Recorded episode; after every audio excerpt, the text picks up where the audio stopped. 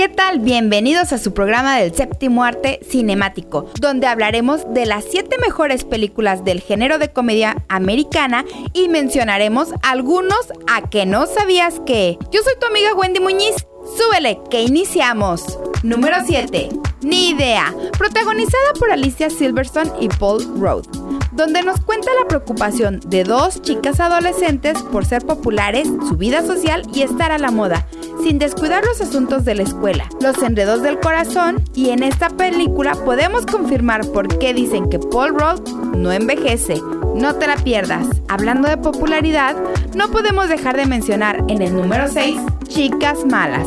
¿Sabías que Rachel McAdams tenía 26 años cuando interpretó a la manipuladora Regina George y tenía 17 años? ¿Qué tal? Realmente ha sabido conservarse. Mientras que Lindsay Lohan tenía 18 años interpretando a la tierna Candy Hero de 16 años. En el escalón número 5, ¿quién no se enamoró de Heather Ledge cantando al ritmo de la banda escolar Can't Take My Eyes Off You.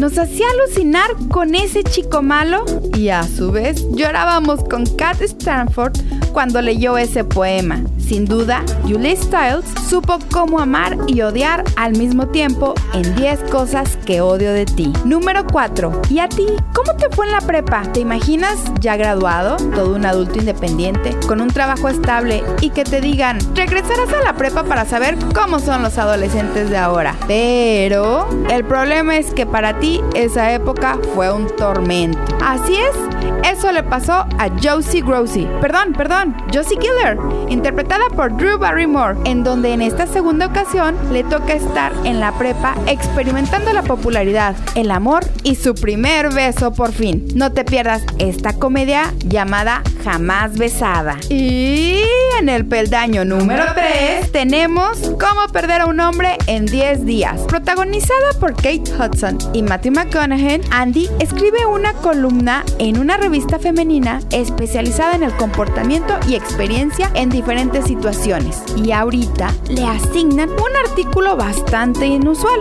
Debe escribir la lista de cosas que las mujeres siempre la regamos y que solemos hacer para espantar a los hombres. Así es, y el afortunado para ese martirio es el superficial Ben Barry. No te pierdas los berrinches y pucheros de Andy en cómo perder a un hombre en 10 días. En la posición número 2 se encuentra la boda de mi mejor amigo. Julian descubre que está enamorada de su mejor amigo Michael el mismo día que él decide que se va a casar con otra mujer y le pide que sea la madrina. Ella decide que tiene tres días para que él se dé cuenta que es un error y que ella en realidad es el verdadero amor de su vida. No te puedes perder esta divertidísima comedia protagonizada por Julia Roberts, Dermot Mulroney, Cameron Diaz y Rupert Everett. ¿Sabías que en la película de Shrek 2 se inspiraron en Rupert Everett para hacer al príncipe encantador. Así es, ese güerito es de la vida real. Y bueno, chicas, saquen los pañuelos que Postdata Te Amo se está ganando el primer lugar. Así es, una viuda comienza a recibir mensajes de su marido fallecido, donde él deja todo preparado para disminuir su dolor y alentarla a iniciar nuevamente su vida por sí misma. Con el apoyo de su mejor amiga,